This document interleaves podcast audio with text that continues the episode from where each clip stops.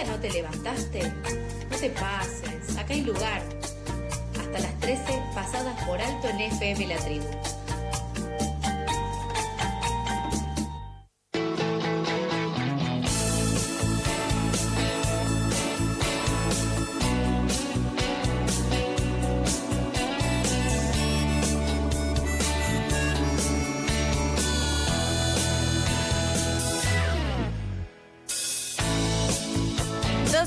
Entonces, 07 del mediodía, iniciamos una segunda hora en Pasadas por Alto y le damos la bienvenida a nuestra querida compañera Dani Méndez, eh, completamente o casi completamente recuperada de eh, el hastío de los mocos. Hola Dani, ¿cómo estás?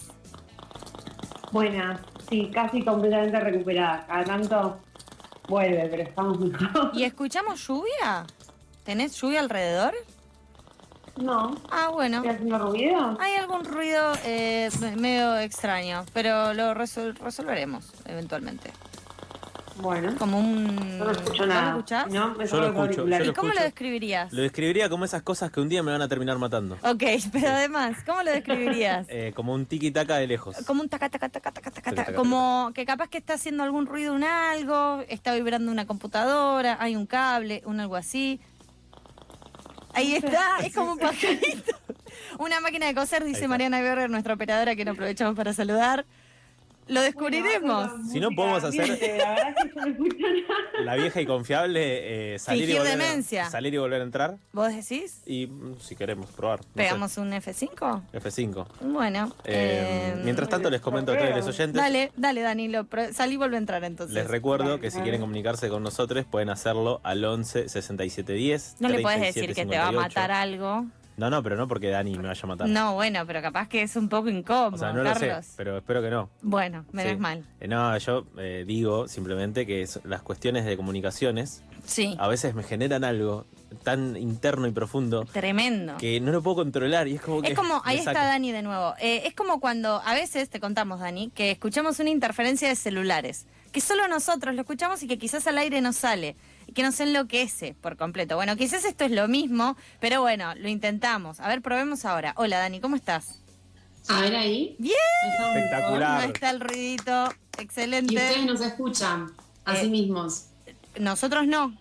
No, Sí, no. Me saqué los auriculares. Deben ser los auriculares Perfecto. porque se me rompieron los míos por mi gata hermosa Ajá. y no quise gastar un poco más. Entonces compré los más baratos. Ah. Quizá debería gastado un poco más. que Como es el caros. dicho, el Eh, que no arriesga no gana, no. No, eh, no, lo barato la Lo barato sale sale caro. caro. bueno, ahí está. Sí. Igual está Eh, todo caro, pero así que está bien. Está bien, sí. Bueno, ya te, la producción de este programa te va a garantizar unos auriculares en algún momento, quizás alguna vez, no Anot- sé. Anotalo esto. Dani, anotalo, Dani, y después vas a cobrarlo. Bueno. Eh, no, yo espero que alguna vez sea presencial y no por Meet. Cuando Eh. terminen las clases podría ser una buena opción. Bienvenida siempre. Tú ya sabes. Si no es entre una escuela y la otra, no me. No, no Claro, llego, nos tendremos que mudar de. Nos tendremos que mudar de lado o nos vamos con el estudio para allá O y te garparle el Uber. llevamos Garparle el Uber. también y Sí. te llevamos de un lado de una escuela a la otra. Pero bueno, eh, mientras seguimos haciendo esos eh, planes, hoy eh, tendríamos que hablar de, de- de algo que nos has traído, ¿no es cierto? Sí, traje poesía. Hace mucho, creo que nunca hablamos de poesía. Si hablamos fue hace mucho, yo siento que no. Yo siento que tampoco. ¿Suelen leer poesía? Eh, A la mañana, antes de empezar el programa. eh, pero te diría que últimamente empecé más desde la cuarentena, digamos. Antes no era muy de leer poesía. Eh, empecé como en la cuarentena. eh, mi consumo empezó, debo reconocerlo, por publicaciones de Instagram, no más que eso. Gracias, Instagram. Y a raíz de eso dije, che, está bueno esto, podría buscar un librito. Y capaz pedí ahí alguno prestado. Sofi me prestó uno. También tuvimos la- una situación de canjes con CAE de Maduro, una editorial, que nos daba unos libros de poesía y que los releímos esos. Sí, sí. O sea, eso por lo menos un libro entero nos leímos antes de arrancar el programa y bueno, eh, leerlo acá o leerlo entre nosotros en silencio es básicamente lo mismo, lo estamos leyendo. Recuerdo eh, No, no Largo Árbol. ¿Cómo se llama? cae de Maduro. Cae Maduro. Y, eh, y tienen un libro que se llama El árbol que es todos los árboles. El de largo árbol, el largo árbol que es todos los árboles, claro, de Hernán. Y otro que se llama Bebronautas. Ah, no de acción poética. No los conozco, lo voy a buscar. ¿Puedo hacer un paréntesis? Sí. Que estamos así. Eh, Mailu Benítez nos escribió al Instagram, arroba pasadas por alto, y ella describía el sonido que escuchábamos antes Ah. como un helicóptero. También, Me parece muy un bueno. helicóptero de Muy bueno, juguete. Sí, sí. También. Eh, Cierro bueno, paréntesis. Pero eh, poesía no, en profundidad no hemos hablado eh, aquí. Quizás alguna que otra mención, algún, alguna escritora, que es lo que casi siempre hablamos, o sea, pocas veces hablamos de escritores eh, hombres también, pero no, no en profundidad. La relación con la poesía para mí es medio rara. Yo le tengo un poco de respeto, pero a su vez también eh, a veces no porque eh, me causa un poco de gracia a veces las reci- los recitados de poesía, lo tengo que decir. Sí. Pido No. disculpas y no quiero ofender a nadie, pero ¿vieron cuando algo te causa gracia? No podés Sí. elegir que te causa gracia. Y entras en ese... Estás ofendiendo al, al- al colectivo que recita poesía. Claro, eso. Y estás siendo No, igual parte... Se hacen movidas muy lindas, yo entiendo lo que decís, se hacen movidas muy lindas. Hay veces de algo de generar, construir algo como muy serio. O sea, hay algo a mí que tampoco no me termina de. Medio de nicho. Como una pose. A veces me pasa que siento que hay como una pose con la poesía. La poesía da eso, ¿no? Históricamente. Sí, y también Como hay una crítica... El poeta, ¿no? una crítica generalizada, va, no sé si generalizada, pero hay un colectivo que, que dice que no todo lo que se lee así es poesía. Yo iba a hacer uno eh, acá, leyendo tipo poesía, no voy a decir el evento del cual estoy hablando, pero todos sabemos de qué eventos estoy hablando, con el Servicio Meteorológico Nacional, Capital, Federal, Capital, Federal. 19.4, cubierto con lluvia débil. Bueno, esas cadencias que también Sí, eh, sí. son medio extrañas. Pero el otro día estaba viendo Sex Education y hay un capítulo en el que este chico, el que es popular, hoy, perdón, Dani, te rompimos toda la columna, Otis, pero no. no, el otro, el que eh, Jackson, algo así. Jackson, sí, sí, sí. Bueno, que él eh, quiere hacer Shakespeare, qué sé yo, estoy en la segunda temporada, sorry chicos, hago lo que puedo.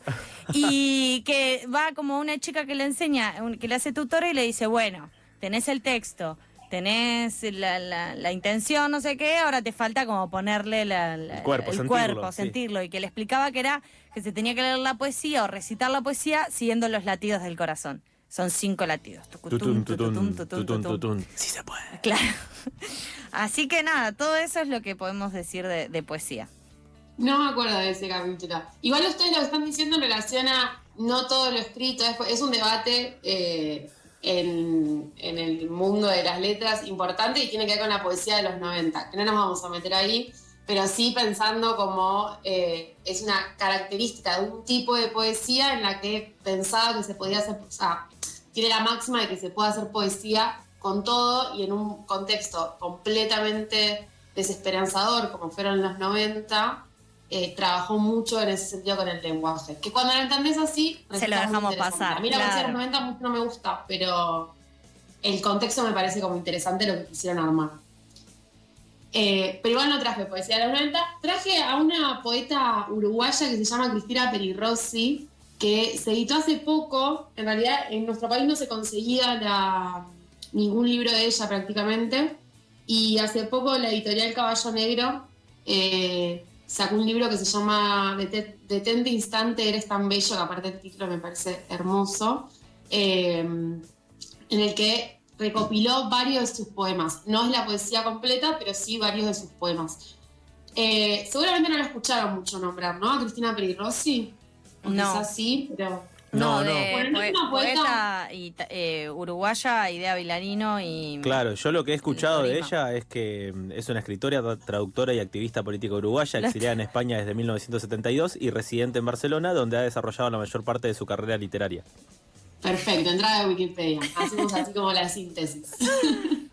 Eh, bueno, bien, sí, Cristina Peñarossi es uruguaya, es un poco más, eh, es contemporánea, todavía sigue viva, eh, así que es un poquito más cercana que Idea Villar- Villariño. Eh, es una poeta que nació en 1941, que se tuvo que exiliar debido a la, a la dictadura de Uruguay. ¿sí? Recordemos que la dictadura de Uruguay fue del 73 al 85. Ella en el 72 igual se tiene que exiliar a España porque justamente por su relación con la izquierda eh, antes de que empiece la dictadura, ¿no? Pero sabemos que siempre antes que empiece la dictadura ya empieza a haber varias situaciones de violencia explícita. Eh, entonces ella se tiene que exiliar porque trabajaba en varios medios de comunicación de izquierda, se exilia a España y ella va a llegar a España y unos años después, se va a tener que volver a exiliar de España porque el gobierno español, a pedido del gobierno uruguayo, no le quiere renovar el pasaporte y su amigo Julio Cortázar, porque aparte eh, ese dato me parece hermoso, la ayuda a eh, huir a París. Y está un tiempo viviendo en París hasta que finalmente puede volver a España porque ella no vuelve nunca más a, vivir a, Uruguay después del exilio. Eh, y la verdad es que la poesía de ella es, es muy hermosa. Siempre se la relaciona con el exilio, como si su poesía fuese solamente exilio. Nos quedamos muy cortos si solamente pensamos eso. Eh, habla muchísimas veces en relación al amor y además, y esto también me parece muy interesante, ella es lesbiana y en su poesía aparece todo el tiempo sus relaciones amorosas. ¿Y cuántas poetas en los 70 hablaron ¿no? de relaciones amorosas lésbicas? Muy pocas conocemos. Es que en general también eh, era algo que se hablaba poco, ¿o no? Estoy pensando que todas las poetas que me sé, eh, Pizarnik ponele o Eileen Miles, que creo que se dice, pero que era más yankee, esas dos son lesbianas también, me parece. Pero no siempre se hace como la lectura de las relaciones. O sea, eh, ponele, la poesía escribe el amor en general, como no, siempre se atraviesa el ser lesbiano en la escritura o en las condiciones de producción de esa escritura. Sí, o a veces no aparece tan asumido quizá, ¿no? Como Después lo vamos, o lo vamos leyendo un poco después, o queda más eh, escondido, digamos, el género en, la poesía. Sí, Pizarnik tiene un montón de, poemas. De hecho, tiene eh, un amor con Silvino Campo, hay unas cartas hermosas que le escribe, eh, obsesionada con ella, que dicen que sí estuvieron juntas. Ojalá. Eh, Quiero creer que sí. Elijo creer. En, Elijo creer que estuvieron juntas. Sí. Que lo engañó y hoy con, con Pizarrín me parecería una historia hermosa. Eh, pero bueno, Cristina Rossi lo escribe explícitamente, sí, en los 70 y está atravesada en toda su literatura, en toda su poesía. Ella aparte igual, además de escribir poemas, escribió cuentos y escribió, creo que tiene una novela cortita, lo que pasa es que no se consigue nada acá en, en Argentina. Eh, que aparte es ridículo, porque ella es de Montevideo, o sea, es acá nomás, pero no se consigue literatura de ella en, nuestro país, salvo esta nueva edición que sacó eh, Caballo Negro. Y además también lo que tiene es que hay mucho eh, contenido, o sea, aparte habla del exilio, habla del amor, habla de, las angustias también de lo que implica estar en un lugar que no, con el que no te sentís y o sea, no te sentís identificada, ¿no? Como yo creo que a veces no dimensionamos mucho lo que implica el exilio. Como, no sé, yo creo que si no lo atravesás es muy difícil como terminar de comprender todo lo que implica. es que no es un viaje, no es, elegido. Escaparte de una situación. Es escaparte, es no poder estar, seguir haciendo porque te tenés que ir, pero no es una elección, una acción elegida. Estás forzado a abandonar tu hogar, digamos, con todo el peso emocional que eso puede tener. Y sobre todo en un contexto tan complejo como de dictaduras. Sí, además ella después llega a otro lugar y se tiene que volver a ir porque la siguen persiguiendo. Eh, yo les traje un poema para que escuchemos de ella eh, que se llama Historia de Amor, que si quieren lo escuchamos y después eh, hablamos un poquito porque es muy hermoso. sobre todo en este clima que tenemos casi como la lluvia por llegar y escuchar un poema me parece una buena forma de cortar un martes. Dale, la escuchamos. Para que yo pudiera amarte, los españoles tuvieron que conquistar América y mis abuelos huir de Génova en un barco de carga. Para que yo pudiera amarte, Marx tuvo que escribir El Capital y Neruda la Oda a Leningrado. Para que yo pudiera amarte, en España hubo una guerra civil y Lorca murió asesinado después de haber viajado a Nueva York. Para que yo pudiera amarte, Virginia Woolf tuvo que escribir Orlando y Charles Darwin viajar al Río de la Plata. Para que yo pudiera amarte, Catulo se enamoró de Lesbia y Romeo de Julieta. Ingrid Bergman filmó Stromboli y Pasolini los 100 días de salud. Para que yo pudiera amarte, Louis Jacques tuvo que cantar El Segador y Milva los poemas de Bertolt Brecht. Para que yo pudiera amarte, alguien tuvo que plantar un cerezo en la tapia de tu casa y Garibaldi pelear en Montevideo.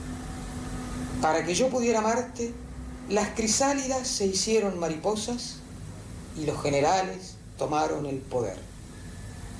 Para que yo pudiera amarte, tuve que huir en barco de la ciudad donde nací y tú combatir a Franco. Para que nos amáramos, al fin, ocurrieron todas las cosas de este mundo y desde que no nos amamos, solo existe un gran desorden. Hola, señora, qué buena voz que tiene. Sí, está leído por ella. Hay unos videitos en YouTube eh, donde recita con una camisita roja muy pituca y sentada en un sillón recitando sus poesías. Eh, es hermosa. Aparte, tiene como todo ese recorrido que va nombrando. Nombra a Catulo, nombra un montón de poetas. Eh, pero no toda su poesía también no es, es así. O sea, no es que todo el tiempo está nombrando. Hay unas. eh, hay otras poesías que tiene donde ella está en un cuarto con su amante jugando a la play y va contando como qué es lo que está pasando en- mientras que están jugando. Como que tiene todo ese contraste muy hermoso. Eh, nada, a mí ese poema me encanta. A la Play Play. La A PlayStation. la PlayStation. Porque sí. era amiga de Cortázar, pero juega a la Play. Claro, puede ir todo de la mano si querés. Y lo de cuánto, lo de los que para que yo pudiera amarte, Marx tuvo que escribir El Capital, yo pregunté todos los tomos Y y, yo me me, parece que sí, eh, que es una pregunta válida para, para hacerse, porque la verdad que hay que esperar ese tiempo. Pero bueno, también habla un poco de, una, de, un, de un lugar de amor, ¿no? Quizás. Sí, me parece como.